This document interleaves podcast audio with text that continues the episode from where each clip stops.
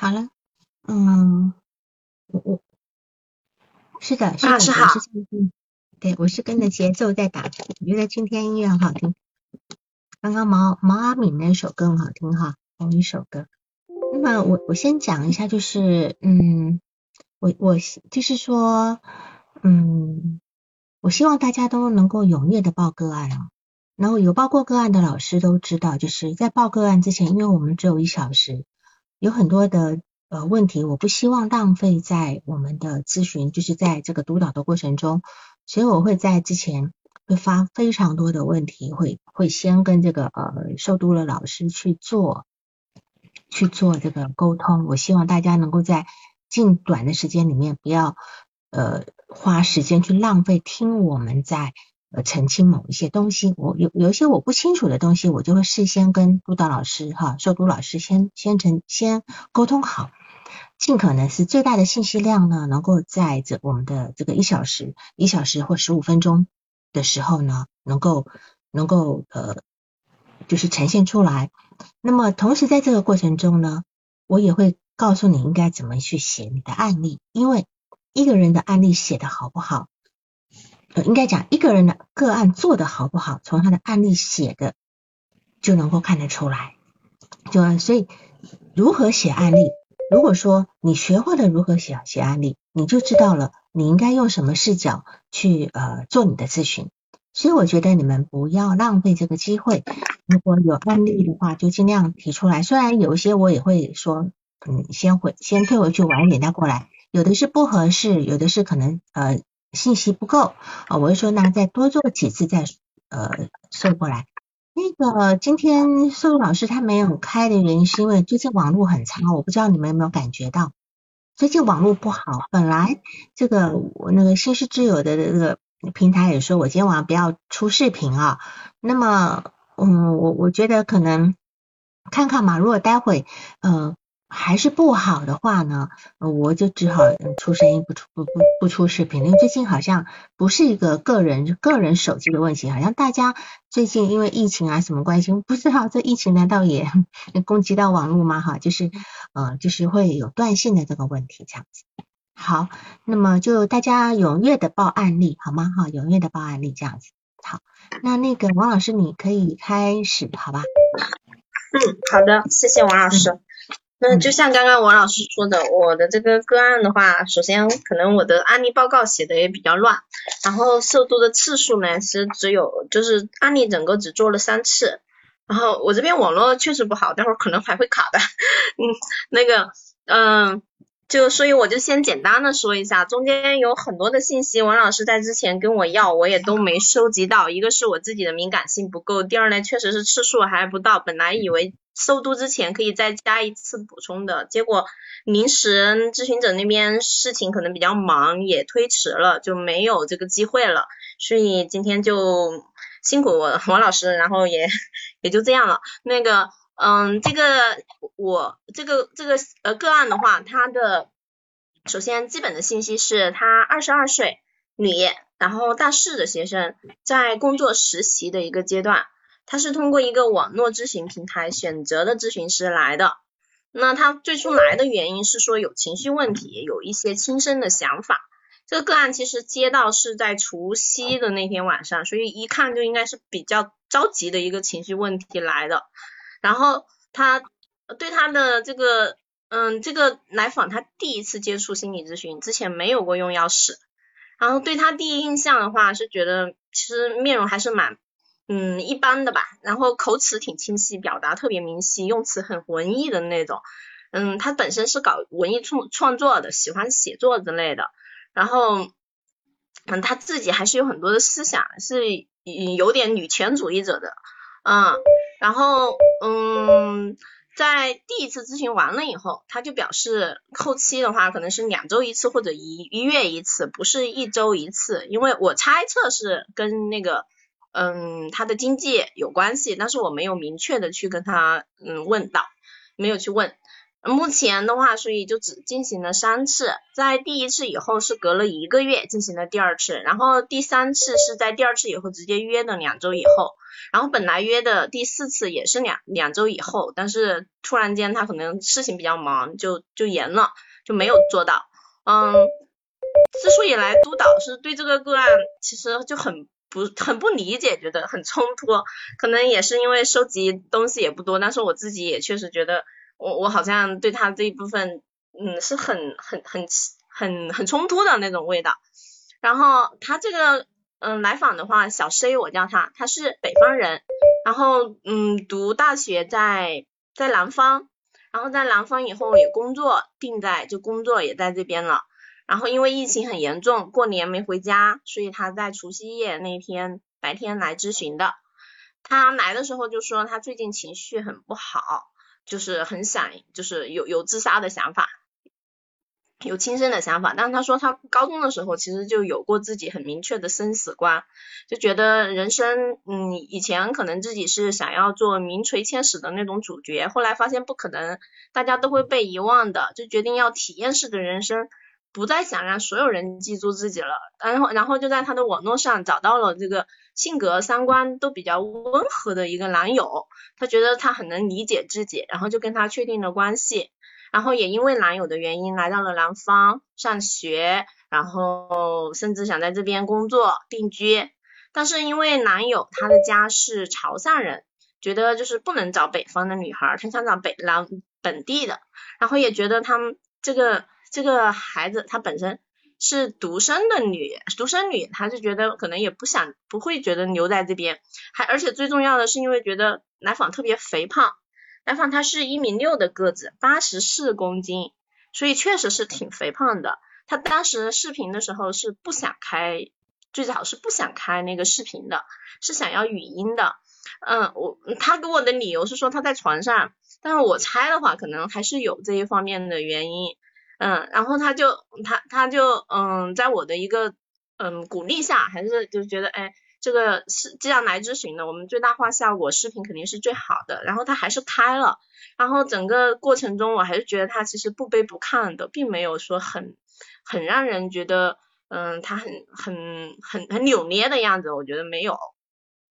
但是这个来访，他的这个肥胖的话，被男方认为他是不好生孩子的，所以男方家人一直是很反对。然后最早的恋爱初期的话，男友其实是经常会到他那个学校啊，他那个地方去找他。后来在谈了两年以后，这个男友给佳宁说了他的自己，然后就被家里人反对了。然后之后的话，都是自己去这个男友的那个小城市去找他。而且避免为了被邻居啊这些所有看到，他会他们俩都基本上是窝在那个小旅馆里边待个几天，一起打游戏啊、玩手机啊，一起吃东西，就是嗯叫点外卖吃东西啊，都不出门的。所以他觉得其实像偷人一样的感觉。但是这样的嗯关系还是持续了几，其实又持续了差不多两年吧。然后男友嗯最他是跟家里人说的是他们俩已经分手了，但事实上两个人并没有。并没有分手，一直联系的是背地背地里都背着这样的一个家里人偷着两个人联系，然后嗯，直到最后就是让来访为什么要决定分手，是来访自己决定的。分手的原因是觉得嗯有有一次她跟男友打电话，然后打了两个电话，男友都直接挂掉了，没没接她的。然后嗯，男友最后给她的原因跟她的解释是说他的家人。用死相逼他，然后是家人在用他的手机挂掉了，所以这让他情绪很崩溃。他觉得其实男友的态度还是并没有很很很直接，很接纳他，很很完全的有自己的这个主见吧。我然后嗯，整整个过程的话，我我我就看到他这一个情绪很很糟糕的过程，所以我也也去尝试说。嗯，看他到底在这个爱情里面，他其实明明是他分手的，让让他很崩溃的其实是这个感情，因为这段感情过了以后，他又去谈了两段感情，都是很糟糕的，那就是为了填补前一段感情，在我感受来才去谈的这两段，所以我就对他前一段感情进行了主要的探讨，然后他就提到，其实这个过程中分析到，就是说他其实，呃是因为觉得男朋友以及他的家人对他的这个肥胖其实是很嫌弃、不满意，他很受伤，他受他他接受不了，所以他才要分手的，无法接纳他这个情况。他的这个肥胖是因为在小学二年级的时候，爷爷生病住院了两个月，他一个人在家没有人管他，他吃了两个月的方便面。直接就长胖成就是这样子的，然后他，但是他过去其实曾经有个阶段减肥过，减肥到可能七十多斤，他就觉得自己很满意了，而且他现在也认为我只要减到七十斤，其实就很很不错了。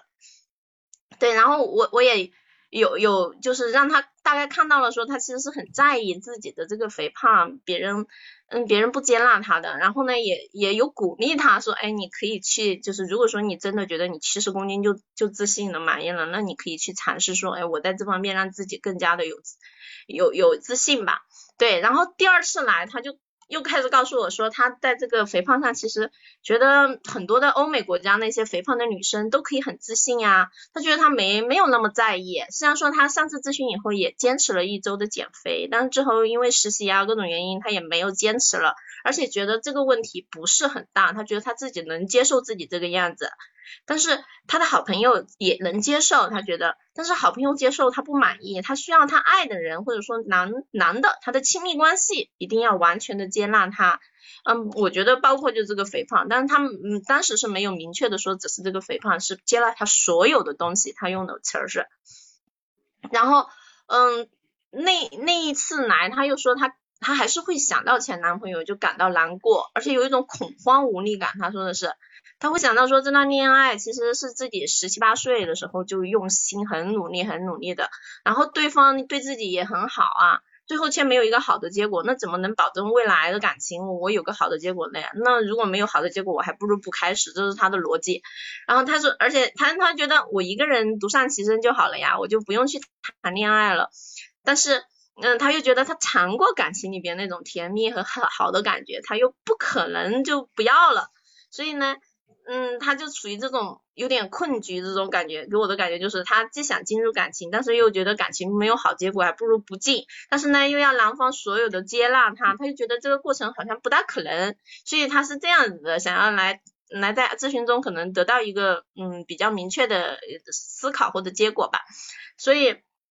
嗯，然后他就我就我就跟他去了解了他爸爸的一个情况，他就告诉我。他说他跟爸爸的关系是很畸形的，他用的词儿是，嗯，到现在是断绝了关系的，回家过年也是不告诉、不走动的，没有就当他自己没有回来过，就不去爸爸那边，没有跟爸爸接触，可以说，嗯，爸，但是他又说爷爷和爸爸是他小时候最亲密的，嗯，他他很爱妈妈，他说的是，但是奶奶和妈妈关系很不好。然后从小的话，妈妈小时候上班很忙，都是爸爸和爷爷照顾他。这是所以，但是他又最后说的一句话是说，第二次咨询的时候，他说他其实是把爸爸埋在地里好久好久的人了，坟头都长了不知道多少杂草了，现在要去把它挖出来，重新翻出来看，有点难。这是他说的，但是他并不排斥去聊他的爸爸。然后，嗯，在第二次的时候就到时间了，也就。也就也就没有去深入的这一块儿，然后第三次的咨询里边，就他一方面给我介绍了说，他在这个半个月的期间，他有两次情绪的出现，一个是跟他的朋友聊他的亲密关系里边，他发现一个问题，就是哎，他自己跟一个比较温和的、能够相处好的男友，比如说他最早那个谈了四五年那个前男友在一起的话，觉得是没有什么太多激情的。自己其实特别就是，但是能相处的很好，或者让自己很舒服。但是自己心动的那种男生的话，他觉得是他并不喜欢的大男主主义的。然后他觉得是跟他的自己补偿心理有关，因为他觉得他爸爸是一个大男子主义的人，但是他的爸爸的大男子主义呢又是很怯懦、不负责任的。但是他觉得他他喜欢的这种大男子主义是有责任心、有主见的人。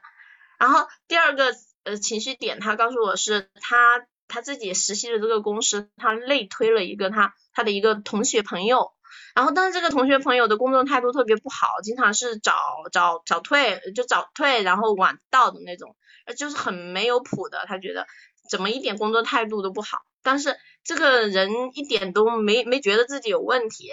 嗯，然后就跟他他可能就对此表达了一点意见以后，这个朋友的话来电话跟他就就跟他发泄情绪，说，嗯，说你你怎么这么对，就可能说他不好，然后亏他还带着他玩，就是带着来访玩的意思，来访自己感到很被羞辱，嗯，原来这个朋友在他他在他的心里自己是被带着玩而已的，并不是真正把他当朋友，真正的去欣赏他的，在意他的。所以这个朋友很快就把自己从那个群里踢出来，让自己很受伤，让这个来访来访还去跟他的五个朋友确认自己是不是有问题的，还是这个这另外这个对方的问题。所以他表达了这两个失落以后，我们再去聊了一部分，就是他跟嗯小时候的关系，跟爸爸的关系这一块，他就告诉我说他的记忆是很很很很什么，就比别人都很超，就是很超凡脱俗的，对我感觉就是，就所以。他高中的时候，以前对他的记忆很很多很多，他妈妈都不知道的，他觉得。但是现在这个时候，他已经已经忘了不少了，他就开始聊他的这一块记忆，聊了很多，我也没怎么打断，所以他给我讲了很多个小的片段和场景吧。一个就说他嗯两岁半的时候，在小区门口看到绘画班就不走了，然后家里人就以为他自己想画画，就给自己报了。其实他自己只是想跟里面的小伙伴玩，这是他自己说的，就是他很清晰他自己想要干嘛。但是，对，然后第二个就是他自己四五岁的三四岁的时候，就会不断的问家里人，他为什么家里不养猫？因为自己家从来没有养过猫，但是他不断的会问家里人为什么不养猫？为什么不养猫？后来家里人才告诉他说，其实在他出生前啊，家里有两个很金贵、很金贵的猫，但是因为觉得小宝宝出生就不能养猫了，就送给别人了。而且这个猫每次送给别人都能自己找回家，再送出去，再找回来，再送去，再回来，最后就走丢了。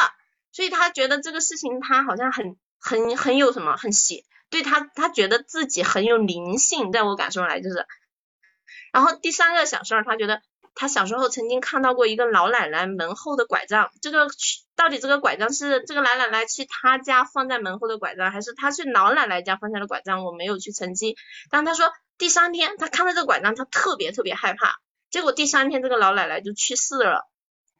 对，有这么一个小的，他记得很清晰。然后第四个场景，他说他爸爸很小就会带他去游戏厅。而且他爸爸进去打游戏一个半小时、两个小时，他自己在外面摩托车面前就在等爸爸，在那里抠指甲呀、咬舌头呀。我问他心情怎么样，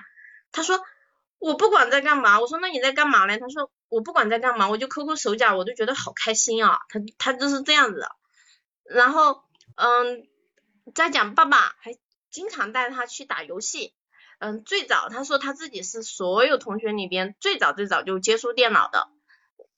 我问他几多早呢？他说二年级就开始接触电脑，而且会去玩游戏，会充钱。爸爸主动给自己充，别的小朋友都是自己偷偷的要充钱，没人给他充。可是他是爸爸主动要给他充，而且爸爸会带他，就是很嗯三年级的时候就带他去，就教他骑摩托车，就骑那个嗯电瓶车还是摩托车，反正就是骑，而且他来骑，爸爸坐在后面还是坐坐就对他爸爸坐后面。他骑，他觉得爸爸是唯一把他当做成年人对待的，是很很很很快乐的，跟爸爸在一起很舒服的，是自己的玩伴儿。然后他的妈妈，他的妈妈基本上都是他晚上都睡着了才回来，然后第二天早上他上学的时候，妈妈还没起床。妈妈是工厂在一个大型的商场里面的一做销售和收收银员，然后他有个记忆是说。中午他休息，有一次去妈妈那边玩，有一次，但不多，应该这种时候去妈妈休息，一般在一个长长的那种宽板凳上，就是以前的那种时候，经常有那种宽板凳睡在上面的。然后他他自己睡在妈妈的上面，然后妈妈就没有睡的，这是他有一个记忆。然后另外的话，他在嗯什么时候跟妈妈亲近的呢？他说的是在五六年级的时候，可能自己。开始有点意识了，或者这个女性开始发育的时候，我我我感觉是，她就开始跟妈妈走近了，因为嗯，当时因为有一个有一个特殊的场景是爸爸，他说有一天他要去出门上学的时候，嗯，他要穿一个像牛仔裤一样的紧身的一个卡其裤什么的，然后爸爸就是一定不让他穿，一定不同意，就一一直直到打了他，把他让他自己换掉，就是很严厉的一种。嗯，很很让他受不了的一种方式，好像从此以后他就对爸爸开始不再信任了，就就开始跟爸爸疏离了，靠近妈妈了，这是他的话。然后，嗯，初中以后读高中，他考他，我觉得他学业是比较好的，他考了他们那当地的一个权贵的，就是很比较厉害的可能一个学校。然后他们一家人爷爷奶奶什么都不同意他去，但是妈妈是坚持说，哎，孩子这样考上了就让他去的。然后妈妈就带着他一个人去那边租了一个毛坯房，在学校旁边住。嗯，然后就是妈妈以后之后的高中的岁月，就妈妈和他两个人在那边，好像他就跟爷爷奶奶和爸爸这一家人就基本上断掉了。然后在高中这一段跟妈妈同住的日子，他从妈妈那里知道，在他自己三岁的时候，妈妈曾经怀过一个男孩弟弟。然后爷爷在带着他去上学上绘画课的时候，他不在家，爷爷也不在家，奶奶和姑姑对妈妈是拳打脚踢，导致这个胎儿是流掉的。然后他说的是爸爸是在旁边看着的，就没有任何的举动。然后。之后说是有亲戚，嗯，跟妈妈说过，说是因为爸爸有了乙肝，会传男不传女，只能生女孩，男孩不能生，所以姑姑和妈妈要这样和奶奶要这样对待妈妈。曾经在高中的时候，他的爸爸因为肝腹水、肝硬化住进了 ICU 病房里边，病因其实跟乙肝是有关的，肯定医生也这么问，但是。全家人都否定爸爸有这个病史，嗯，之后的话就就一直他妈妈现在一个人还是独自的在那个毛坯房里住着，没有其他他他他的陈述里没有给我表达说妈妈跟其他人在一起过，然后而且是他自己怂恿妈妈离开爸爸的，他觉得这个男人没什么好的，干嘛还要跟他，就大概是这样的一个情形。就整个幼儿园和小学阶段，其实都是爸爸接送他呀，早上带他出去吃外面摊子的手抓饼啊，然后照顾他呀，晚上带他嗯放学呀，带他玩啊。妈妈其实是不亲近的，然后平时爸爸不在的时候，工作的时候是爷爷奶奶照顾，然后他是顺产母乳到几个月他自己也不知道，嗯，他现在的生活作息的话是比较。比较就除了上班的时候是有能按时起床，其实平时是比较乱的，晚上经常都是一两点、两三点、三四点才睡，尤其是疫情期间以及分手以后，甚至就熬到三四点、四五点才睡。他的爸爸也是一个大胖子啊，两百多斤的一个大胖子，所以嗯，他的肥胖，我我自己会觉得可能他一直保持那个肥胖，其实我我体会来，除了说嗯，他想要让。小时候的那个自己被被接纳，就为他打抱不平以外，我觉得是跟他爸爸有关的，我是这么理解的，但我不是很清晰，其他就没什么了。对，我的个案报到这里。当然，呃，你直接最后一句话提到他的肥胖跟他爸爸的关系哈，在这地方呢，我就用一个哀悼与抑郁的这个文章来看哈，就是弗洛伊德的这篇文章，就是。我们今天不能够去拒绝我们的哀悼，我们没有办法哀悼，就是我们曾经丧失了一个非常好的客体，然后那个客体，我们可能用各种方式把它留在我们心里。或许那个来访者他就是用肥胖来跟爸爸做一个连接，虽然在他的意识层面，他爸爸是个是一个已经。埋进土里面，然后那个坟头都长满杂草的一个人了，他不愿意去想起。但是重点是，到底有多大的恨跟多大的爱，才会用这种方式把一个人埋到土里去，就埋到这个新土里面去，还要覆满了杂草，都不能够去碰。所以这里面绝对有很多的问题在啊。那么我后来之所以还觉得可以去督导这个案例，虽然你只有做三次，也有有很多不清晰的地方，但是我觉得有很多概念我们可以利用这个案案例来了解的哈。那么在第一次的咨询之后，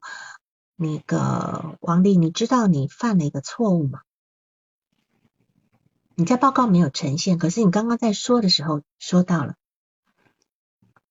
你刚刚在说的时候，你记得你在做做完第一次咨询的时候，你你的结论是什么吗？你记得吗？我的结论是，或者是说，好，你说他什么？他内他内在的那个就是比较肥胖的小孩，其实他是对，是很很想让别人接纳的，他不能够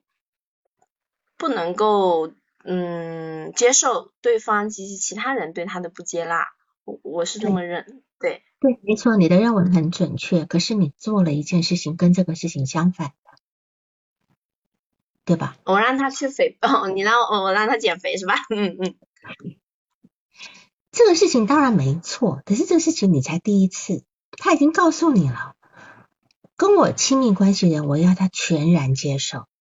那么咨询师至少是他亲密要建立亲密关系的人吧？所以他第二次一来，他就告诉你，欧美人也很胖呀，他们都很接受呀。他第二次来就开始解释自己的胖是合理的。是健康的，对吧？所以第一次你你的那样的个建议虽然是好意，可是在这个情况之下，可能我们没有去，就是没有去去去触碰到他内心真正的需求。他内心的需求是说，我再丑，我再胖，你都要接纳我。当然，他在现实层面知道我过胖了，对吧？一个一百六十公分、八十四公斤的人。BMI 指数都已经达到三十二点多了，这个三十二点多 B M B I 指数是在已经在这个几个 BMI 等级已经最上层了，就肥胖级了，已经肥胖级了。他就算他要到七十七十公斤的话，也是在超胖呀。那个那个 B M 指数也有二十八呀。也都不对，他的一百六十公分的合理的 BMI 应该是在呃呃，就是二二十到二十二之间嘛。就如果他是五十四公斤，其实是会比较合理的，以他的年龄来讲，因为他年轻，他才二十二岁。那当然这个部分我们心里知道，就是说这个地方我们要呃知道，他这个地方一定有某一个部分在在成为这个肥胖有个合理化的理由这样子。然后他来诊的原因是说他情绪问题有轻生的想法，这个地方你做过自杀评估吗？没有，我没做。为什么？你为什么没做？你的直觉是他不会死。对我直觉是他，他其实来就是。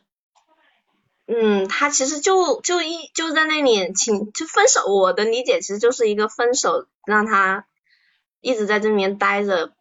而且在那个过年的年关，自己没有亲密的人的感觉里面，那个情绪是一过性的，我体会到，对我没觉得他会真，嗯，对我要做，嗯，他这次离开，他这次的轻生的想法，曾经在高中也有过，嗯，对吧？那请问他高中跟现在都发生了什么事情？他有自杀想法，你能够连起来吗？这个是我们要去做的，就是我们很多资料摊在我们面前，我们要把它拎出来。嗯嗯，那个跳吗？待会有空我再说自杀评估好吗？因为这一说起来有还需要点时间的哈。你他高中有过自杀想法，现在来的时候有过自杀想法，请问这两个时候都有过自杀想法，那么在事件上有没有什么连接吗？应该是失去最重要的那个亲密的人。对呀，没错呀。你我们从近推远嘛，近就是他他的交往了那么多年，十七岁到现在的男朋友，对吧？请问他高中失去了爸爸。对呀，失去爸爸呀，所以我们就知道，她在失去爸爸跟失去这么一个重要的男朋友的时候，她其实有轻生想法。你有没有想过，其实这个男朋友跟她爸爸中间其实是对接的，是的，是吧？她很早就交男朋友，十七岁就交男朋友，而且他为了她的男朋友考到考到了深圳来，所以她今天跟她妈妈搬离开了那个搬离开了呃她的爸爸家，他爸爸是跟爷爷奶奶住在一起吗？对，是的，是，所以他的早年呢，童年他最重要的人物就是爸爸跟爷爷。爸爸跟爷爷对他非常好，所以你看搬出了这么一个这么一个啊依恋的对象的家，然后呢，他开始有情绪问题，有轻生的想法，但是他在网上找到了他的男朋友，所以这么又对接上了以后，就可以又把他拉出来了。我们要考虑到他这个问题，所以你认为他真的没有亲身想法吗？这个我们要评估的哈。然后你你对他的这个印象就是他口齿清晰，用词文艺，在上面在上层的中中速感，就是不落不落地的现实面对吧？哈，对对，那他就是就是一个文艺女青年的文艺女青年的样子对吧？哈，但是因为你的整个案例让我有一种嗯。诡异的感觉，就是为什么诡异？就是我会觉得，就好像你你感觉到就是那种上层的重数感，就是你你这份案例写下来，让我觉得有点就是不落地，就是有很多东西是底下不清楚的，就是怎么发生，好像就是就是就是在空中的那个部分，就是很多不落不落地的感觉，听起来每件事情都没毛病，但是仔细去想嘛，又不合理，你懂吗？哈，比如说我举个例子。他跟爸爸就这么决裂了，然后从从搬离开读高中到现在，应该有七年了，没有回去见过爸爸。什么恨会恨成这个样子？甚至爸爸住在 S ICU 的加护病房，他也不去看，然后还要求他妈离婚，有恨成这样吗？对吧？然后再来就是他对他自己的一百六十公分，然后八十四公斤，觉得还挺好，要大家能接接受我，对吧？还有就是说，他们家为什么要都要瞒他乙肝的事实，瞒他妈爸爸乙肝的事实，然后呢，妈妈又被他被他呃不就是奶奶跟什么姑姑打打到人呃就是流产的事情，对吧？那么这个事情他知道的是怎么个知道的？然后他妈妈为什么要这样告诉自己的孩子？而且他妈妈为什么不干脆就拿下？那时候也有呃计划生育呀，对吧？好。然后再再来就是说，为什么妈妈可以同意来访者的要求，不再跟爷爷奶奶家跟爸爸去交往？为什么这些东西都很虚的？就让我听到的就是说，这个来访者他非常的夸大，他非包括对他的体重，包括对他周身边所有人都非常非常的夸大。好，这个地方是呃，我今天很想要去督导这个问题，呃，督导这个案例的一个很重要的点。就是他这个夸大的这个部分，然后呢，就说这样讲之后，这个人呢，他是曲高和寡的，那么他的那个所有的那些嗯奇奇怪怪的事情啊，就是他他要的那些效果，他这样才能够去维持住他的自尊。那么你的工作呢，其实是先这样的，先爬上去，先爬上去，先爬到他自尊的地方。然后再带着他下来，你是他那个高空落地的救生梯，因为他现在其实是，其实他一直都没有不没有下来，一直都在那上面。所以说真的，他那种其实当当他一失去支撑的时候，他就会有一种很空，甚至不知道为什么要活的那种感觉。啊，这是他他的那种所谓想死的那个部分。然后他高中的时候就有生死生死观，而且想过自杀，对吧？哈。然后呢，我也问过你，哈，他的生死观是怎样的？他的生死观是什么呢？对他跟我说的生死观，就是之前要有很名垂千史的创作，就是让大家都记住他。后来发现达不了，达不到，然后就换一种体验式人生，我只要体咱当下的体验就好。但是这个感觉他又说。在他的这个创作，他的职业上，他想通了，比较自洽了。但是在他的恋爱里面，爱情里边，他没法，还是还是没法搞清的。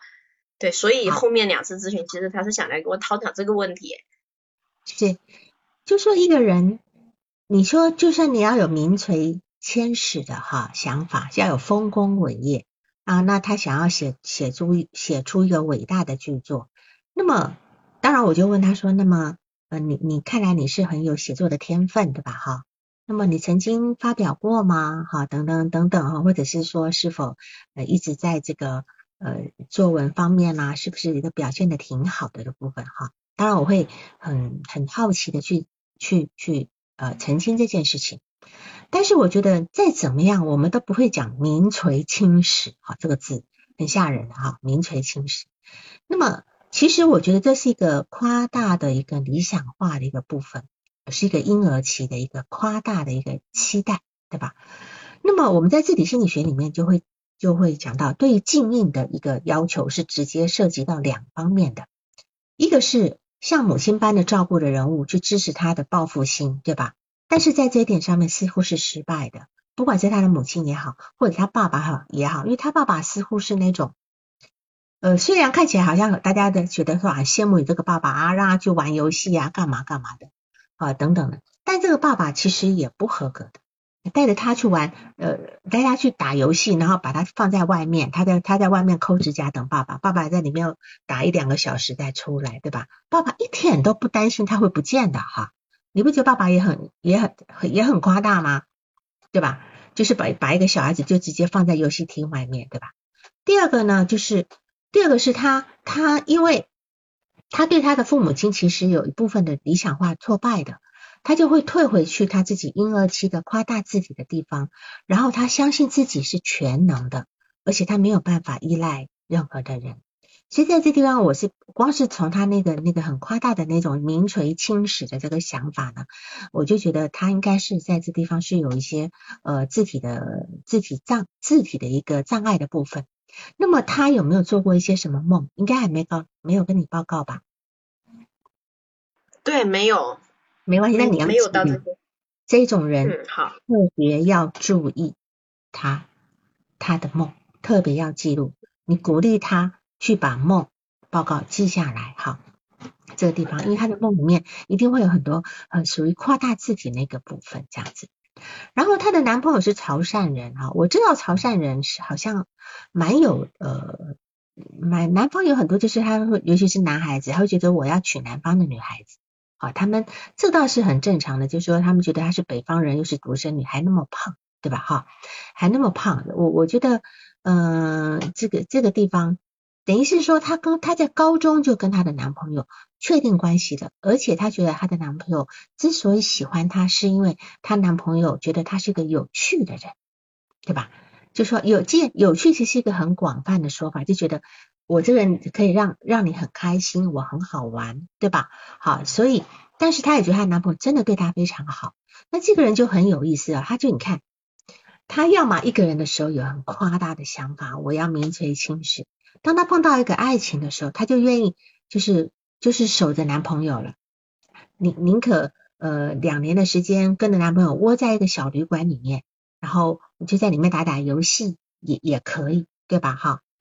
就这样子。然后呢，呃，比如说夸大的梦啊，哈，夸大的梦，当然我们在字体心理学的书里面有提到，比如说你你梦见呃自己是一条飞天的龙。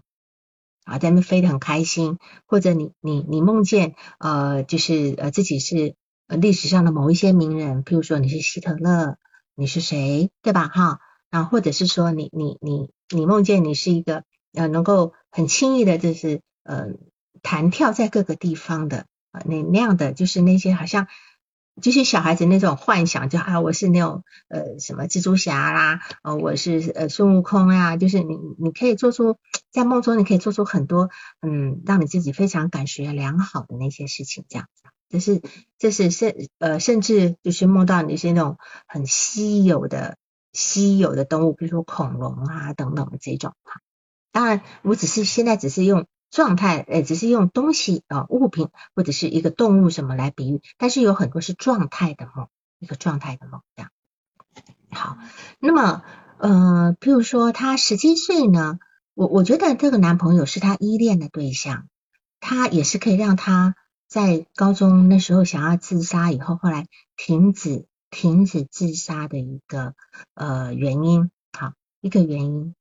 然后呢，对。这个庄子的那个梦，是的，那个是一个夸大的一个梦啊。然后那个就是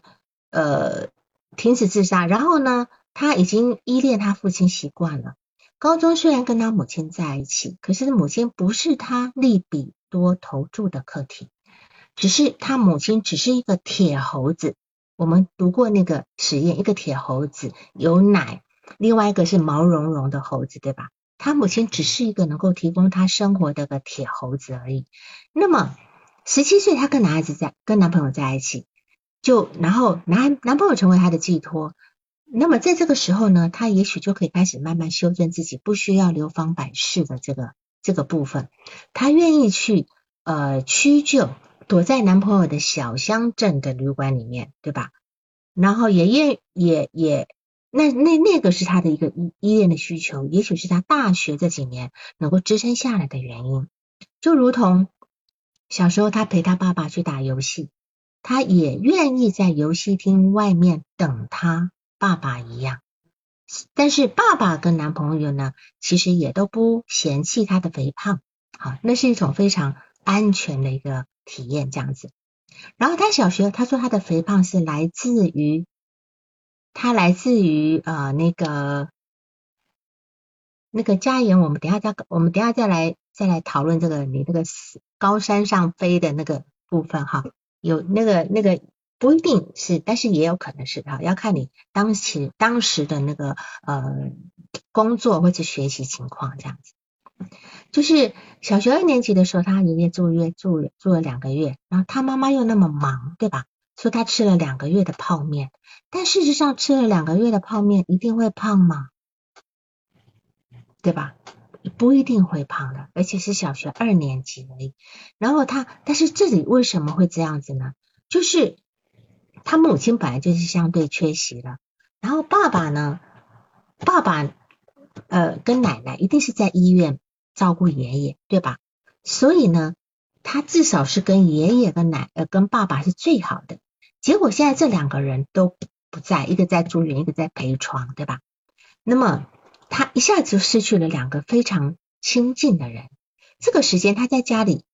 把自己吃胖了，我觉得是一种补偿。这种补偿就好像在补给一种营养品一样。原来身边的爷爷奶奶像个玩伴一样，爸爸也不在了，对吧？一下子空掉了。吃东西可以成为一种代偿，甚至把自己吃胖的话，也是一个在这个时候就是把爸爸留在身边的一种感觉哈。然后呢，他说呃，他说他父亲也一百也有一百多公斤对吧？在他眼里嘛哈，他觉得爸爸只是壮而已，只是壮而已哈。他觉得肥胖不是一件坏事，他很他蛮他蛮自豪的。所以在这个地方，我我会觉得他这样的感觉良好，令人很诧异。那这个地方是不是有一种呃否认的防御机制在里面？他用他否认了这个东西是不好的。然后他如果说我们一个人呃接受自己的体型，接受自己的体型，然后感觉良好，那么呃我觉得也可以。但是他让我感觉不是那种真正接受自己体型的那那个部分哈。呃，我觉得这个地方可能要去注意到他的现实感。当然不是在现在去检验，但是这件事情要成为你心目中的一个一个点，就是说肥胖的这件事情是否也是他的防御或者是补偿？这个观点我们要先放着这样子啊然后甚至他在小学、高中，还有他妈妈都说过他，他妈妈也说他也嫌弃过他胖，对吧？他小学、高中都曾经被同学说他是个丑的人，呃，是一个。不是一个合格的竞争品，对吧？而且他也跟你说他自己不是一个好看的人啊。那么，但是妈妈是长得好看的。那在至少在这一点，这个这一点是怎么说出来的呢？他为什么会说出自己不是个好看的人呢？他为什么会这么说？张丽，你断掉了吗？哦，没有，我我记不得了，怎么会说到这一段？啊，好，然后呢，就是说，在在在这个，我们再来看哈，你看他他在那个十二月上去年十二月才跟交往那么长的男朋友分手了，对吧？然后马上就进行了两次很短暂的恋情，虽然都失败了，但是我觉得他这个恋情其实不是在找爱，他在找一个陪伴。在一个重新像父亲可以接纳他所有一切的人，陪他陪他一起玩，一起骑摩托车，一起打游戏的伴。那或许只要愿意陪他就好，但是他也很快就失望了，因为这中间根本没有磨合，没有磨合的过程，他只是在找一个替身。我觉得他只是在找一个替身。然后呢，因为他太需要这么一个替身在了，没有这么一个替身在，他他几乎是空掉的一个人，完全空掉的。所以他跟你说，好，他说亲密关系里对方要完全的接纳自己，才觉得对方是爱自己的，他是才是接纳自己的。然后，而而且他对他自己的形，如果是这样的情况之下，他对他自己的形态是自信的、不在乎的这样子。所以在亲密关系中呢，他要求一个绝对的一个接受，自己是全然的好的哈，就好像说在父亲的眼中一切都是好的。那么我就在我就在考虑到，就说是否在小学五年级那次。他爸爸阻止他穿那个紧身牛仔裤，其实就对他来讲就是一个不接受，对吧？他完全不能够接受父亲对他的一点点的不同意，所以他如此的就是那种很决绝的跟父亲切割开来，主动的去不拒不接近父亲，拒绝拒绝父亲。我觉得这是一种分裂的状态，是属于偏执分裂位的，就是我是好的。你要全然的接受我，否则我就跟你一刀两断的这部分。所以他会用畸形来形容他跟他父亲的关系。所以你刚刚也说了畸形，对吧？畸形这个词很奇怪的，畸所谓畸形一定有那种不是一个正常的关系，对吧？不是正常的关系，那畸形到底哪里畸了，对吧？那么谁会用畸形来形容亲子关系的？所以。这个我觉得在在来访的心目中呢，自己是已经把爸爸埋在土里面，那么真的是要有多大的伤痛才会这样子？那么他说爸爸是呃爷爷是他小时候最亲近的人，对吧？那么那个现在要他把爸爸从坟头里面翻出来看是太难了，我我我觉得可能时间也还没到，因为这东西的伤痛太大了。太大了，所以他可能没有办法去呃面，此时去面对这个部分。然后你提到他小时候的那个部分，哈，就是说他他两岁半的时候就在幼儿园前面不走，那大家以为他他想要学画画，哈，但事实上他只是想要跟小朋友玩。其实他这个地方其实他一一直有跟别人很亲近的愿望，他也很你看去他他身边一直要有人的亲近亲近爸爸，亲近爷爷，亲近那些。这些小这些呃同同伴们的这些事情，而且他在小时候很小，爸爸就会带他去游戏厅，然后呢，在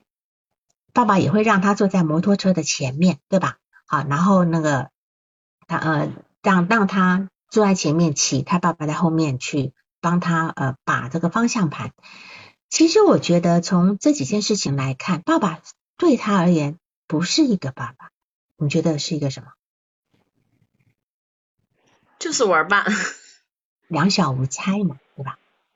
大哥哥的两小无 叫叫做发小，叫发小，对吧？好，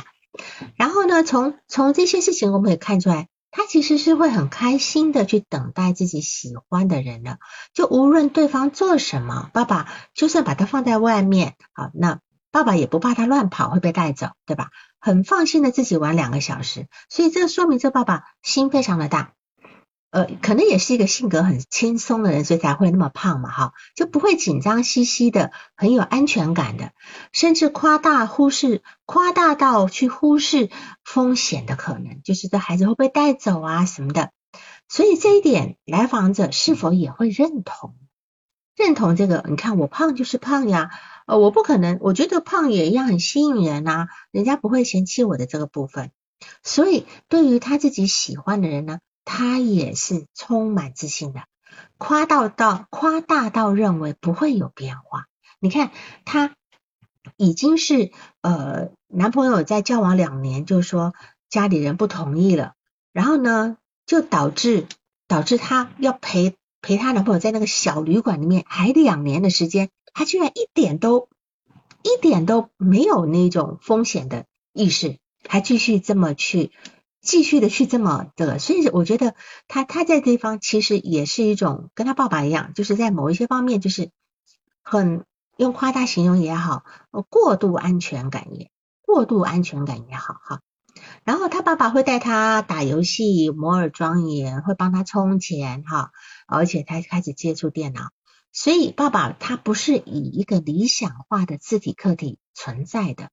而是以一个孪生的字体客体存在的。他跟他爸爸就像两个类似的人，有相同的爱好兴趣，那么爸爸把他拔高到成人的一个级别，所以在这点上面，我们就要去注意到他跟他妈妈是不是。也在一个平起平坐的位置上，所以他才会跟他妈讲说：“你跟那个男人结离婚，我们搬出去。”就是他从小就已经被拉到一个成人的位置，他没有当小孩子过，所以在这个地方也有他夸大造夸大的部分的，因为大人是这样子在对待他的哈，所以在呃。他在呃三年级的时候还是长胖嘛哈，五六年级的时候，他爸爸不是为了一条紧身牛仔裤打他，打到他去换掉吗哈？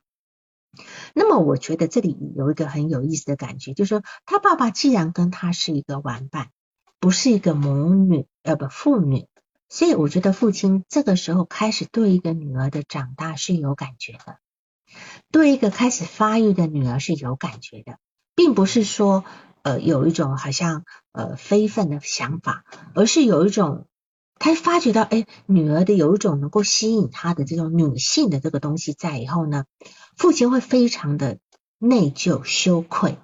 那么所以他才会对一个女儿穿这么样的紧身牛仔裤有那么大的怒意。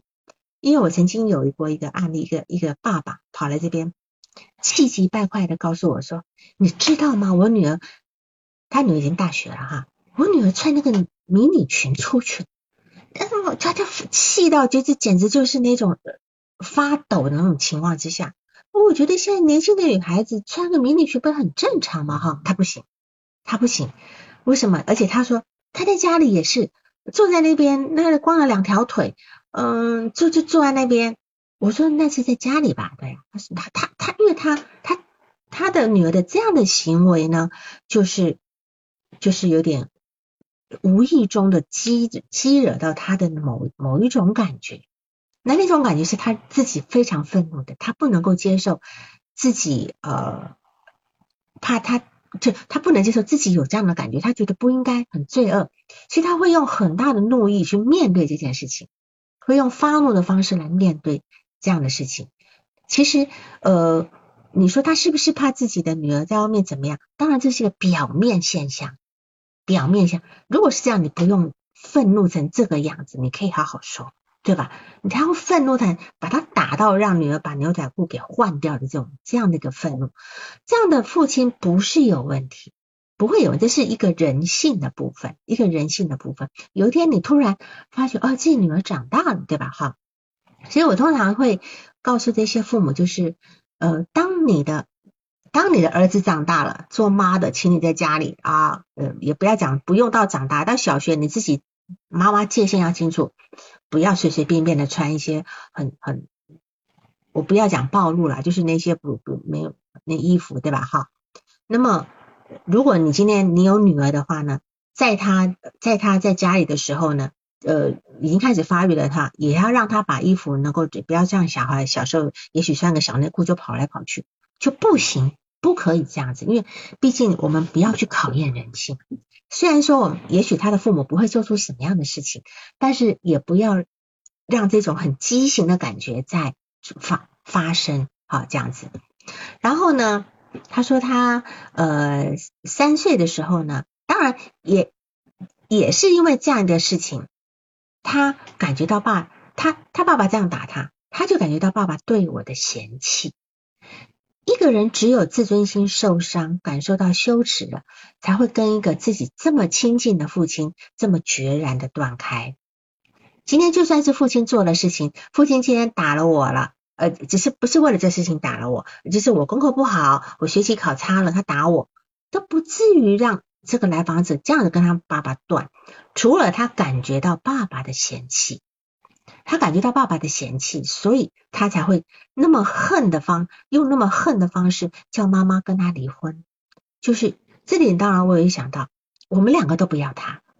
我不要，你也不要，我没有要，你也不能要。这个女儿也许有这样的一个状态，这这样的一个案例呢，在我的工作中其实碰过很多的。妈妈就是勇闯爸爸，跟妈妈跟爸爸离婚，然后跟着妈妈搬出来住。但有的妈妈真的同意了，有的妈妈就没有同意，会非常的呃，就非常的那种呃矛盾啊等等，好像两边都处不好这样状况。那当然会这样子，会发生这种事情，妈妈的妈妈是有错的，妈妈一定是位置站错了，才会让女儿有那样的权利去叫你叫你跟爸爸离婚，对吧？哈，好，那当然就是说呃，还有就是刚刚我讲过乙肝的那个部分哈，乙肝的部分。就是他们家很奇怪哈，很奇怪，就是乙肝的都住 ICU 了，或等等等等，这种事情我不知道瞒瞒是要为什么，要瞒他是要为什么？就是好像摆明了大家都知道的事情，然后大家就不承认，就感觉他们家最这种就是那种我所感觉到的奇怪，就是而且浮于表面的一种东西，可是事实上底下的东西完全不一样，所以这个来访者就是有这种很分裂的。表面的一套跟后面的一套，你可能会慢慢的去发觉，他后面有很多东西在。然后他的母亲呢，你说做的只是一个收银员，对吧？啊，一个一个一个就是一个甚至销售，然后在收银员可能加在怎么销售，就是在在商场里面做销售，对吧？但是他母亲好像很能干哈，呃，他爸爸是那种呃就不太工作工作很很很简单的，那也不不是什么呃很很。很很位置很重要，赚很多钱的那种，所以他能够在家里照顾孩子。然后这个孩子呢，他考上了一个郊区的权贵子弟的学校，很贵。但是呢，全家人都反对，因为很贵嘛。但是妈妈却同意了，而且就带着他出去住。这个妈妈能够负担他权贵子弟学校的学费，并且搬出去住，养活自己跟养养活女儿，然后不再跟老公接触。那这地方也有很多让人家很很狐疑的、很狐疑的这个部分，是否母亲也有一种感觉，就是说，你看这个呃这么多年了，我的女儿一直都是跟爸爸亲，也跟我不亲，对吧？那这里面有没有一种竞争在？就是他现在也趁着这个机会去支持女儿，然后把女儿给拉回自己身边来了，然后就把女儿也同意，他们两个就是共谋。女儿跟母亲两个共谋，看看起来是女儿的意思，但事实上是妈妈的撑腰，然后呢就一起就一起搬出来住了，就这样子，好像把这女儿给的这个所有权给给拉回来了，这这个部分这样子。好，那我们再来看一下，就是呃，我们这样讲吧，就是说，嗯，我们来讲讲他的俄狄浦斯的问题，好。就说你你的个对个案的理解，就是说他对于父亲无意这种肥胖的认同，对吧？好，那么他对他爸爸那个态度的部分，那种冲突感，也是你要督导的这个问题。我们来谈谈这个来访者，除了夸大的这个部分，他俄狄浦斯的这个部分是发生了什么样的问题？好，就是说在俄俄狄浦斯阶段呢，这样的一个环境里面，有几种情况会助长儿童的夸大的需求。会助长他很夸大的部分。首先是第一个是他的现实生活中没有成人的竞争者，就是这个来访者就是妈妈，妈妈已经不是他的竞争者，妈妈那个时候就忙工作，根本就完全就是不在他身边。好，就是这样。第二个呢，就是这个情人成成人的竞争者，我们就讲妈妈是是被就是不被看。看重的，好，或或被和就是会有点被贬低的，这里面比较没有那个证据，好，但他至少是至少是妈妈是不在的，是缺席的。第三个就是他跟他在一起的那个异性的那个客体，他所爱的那个客体，去刺激了那个这个来访者的那种夸大的表现的部分。你看他二年级就帮他充充游戏卡。然后就让他骑摩托车等等等等，在这个地方来讲，爸爸其实是刺激了儿童的夸大表现癖，都是刺激了。那么这个地方至少这三点里面就就有两点，这个来访者是有的。第一个是他的儿童，他的成人的竞争者是缺位的；第二个，他的爸爸呢是刺激他的那种飘呃夸大表现癖。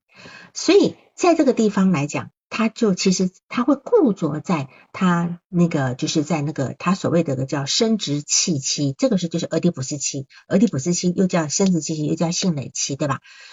本来我们在那个年那个时候，俄狄浦斯期的时候，我们的夸大是有一部分是正常的。好，你看，你有没有发觉幼儿园的孩子最很夸大啊，女孩子就会穿那个 bling bling 的呃那个鞋子啦，啊头上戴花啦，啊穿个小一定要一定要你买那个什么裙啦，男孩子就一定要你给我买一个呃超人咸蛋超人的衣服呀，就是在在幼儿园的时候，这些孩子的夸大是很明显的。但是随着我们的年龄慢慢长大，这些夸大会慢慢被我们修正，我们叫综合。可是对于他来讲，他是固着在那个时候，固着在那个时候，因为他一直是被这么放着的，所以他到成年之后就会成为一种病态的形式，这样一个夸大病态的形式。好，这是我对于他，嗯，他这个呃，就是他这个夸大跟他俄狄浦斯的这个这个部分呢，去去去做工作这样子。好，那刚才呃，刚才就是这样讲嘛，就是嗯，他呃，我们这样讲，就是他高中的时候跟母亲搬出来住的吧，他自此没有联系他的父亲，他跟他父母的关系发生了一百八十度的改变，这会让人家怀疑，为何原来那么好像小伙伴的关系会突然老死不相往来，对吧？哈，那这样一个仇恨到底是？怎么样产生的？由爱生恨，但是这个恨是真的是恨吗？还是是说，是否这份的爱转成了对自己夸大的需求？就是说，本来他有这份爱的，然后这份爱一旦没有了，就转成他自己对自己的，把这份爱的力量转成对自己的要求。我要我要名垂千古，对吧？哈，这就是他他这样一个部分。那么，但是呢？也有可能是说，是不是离开了最爱的父亲呢？他虽然有了想要流芳百世的一个愿望，但这个愿望是否也是对一种羞耻感的防御？离开羞，离开父亲对他的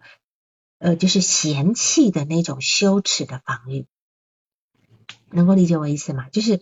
我我今天是被我最爱的人嫌弃了，好，他他看我穿那样的哈，然后。然后呢，我现在只好让自己非常非常的厉害，我才能够去掩盖这份羞耻感。好，这个部分就所谓的呃呃反向形成啊，比如说这个呃苏童讲的反向形成啊、置换啊这个部分，就是说他决然的离开父亲了，要母亲也不许联系父亲，要母亲离婚。这这种恨意呢，除非是伤透了心，那这份被伤的情感。只有感受到了羞耻，才会那么严重。那这个叫做所有的自恋暴怒都跟羞耻有关的。但是，即便有了一个很宏伟的志向，想要名留千古呢，但是能够换来像以前那样相知相惜的快乐吗？换不来的，换不来的哈。所以他今天思索人生嘛，哈，他高中的时候有有一些生死观，他思索人生啊，思索人生，嗯。呃呃，没有最爱的人呢，就没有了名留千古的的那个意义，所以生命也一样没有意义。他用这样的爱恨的分裂来隔开一种非内在一种非常悲伤的情感，因为他的整合失败了哈，所以他会消耗他整个人的能量。那么他又必须考虑到他现在要在现实中生活。所以他维持这样的一个分裂，这种分裂是隔开他的爱跟恨，他隔开他的恨，他要付出很高的代价。好，这种情况，他因为他不能够整合。好，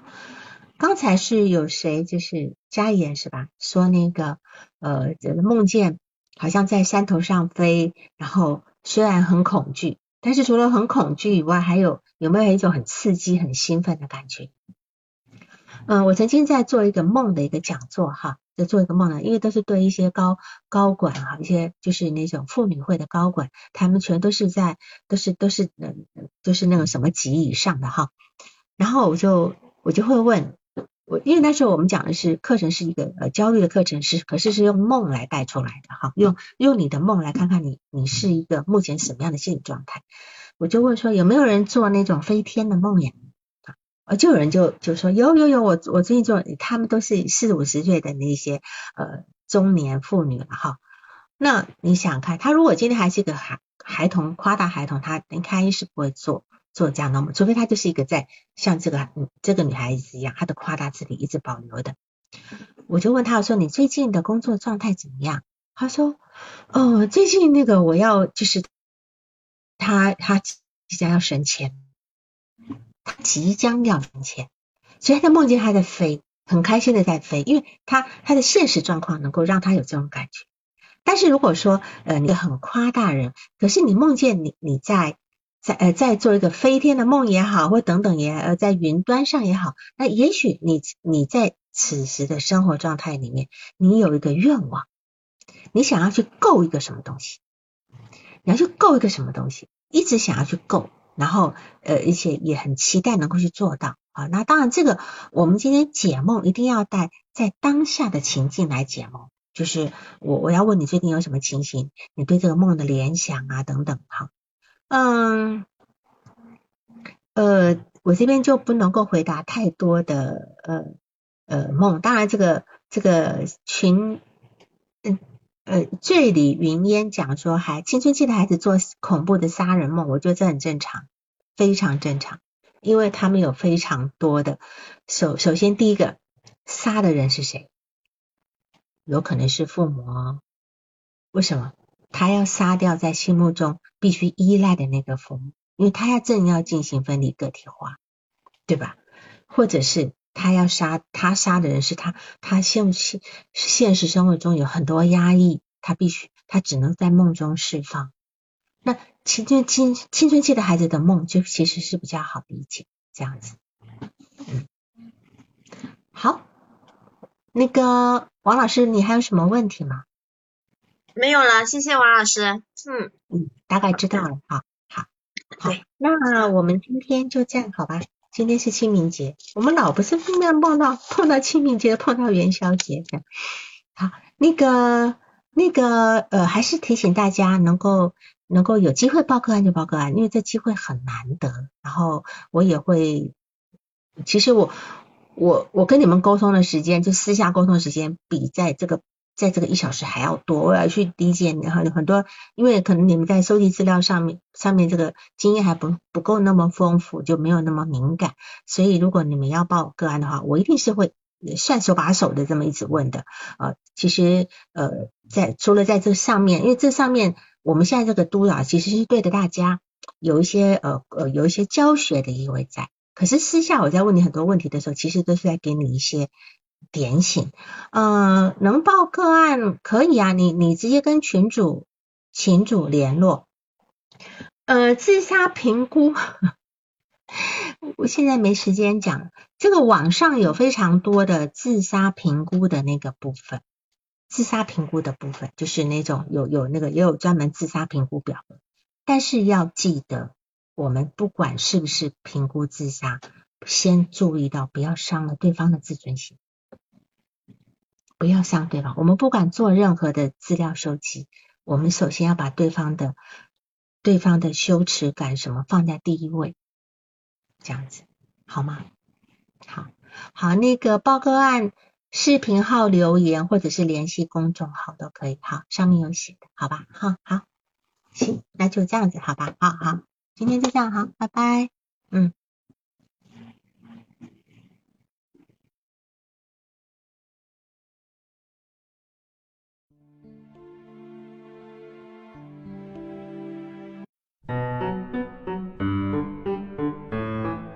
本次督导完毕，喜欢请留言或分享哦。需要报个案的老师，请查看我们喜马拉雅主页个人简介，也可以在微信公众号搜索“星师之友”，关注微信公众号后联系微信客服进行预约报个案，完全免费哦。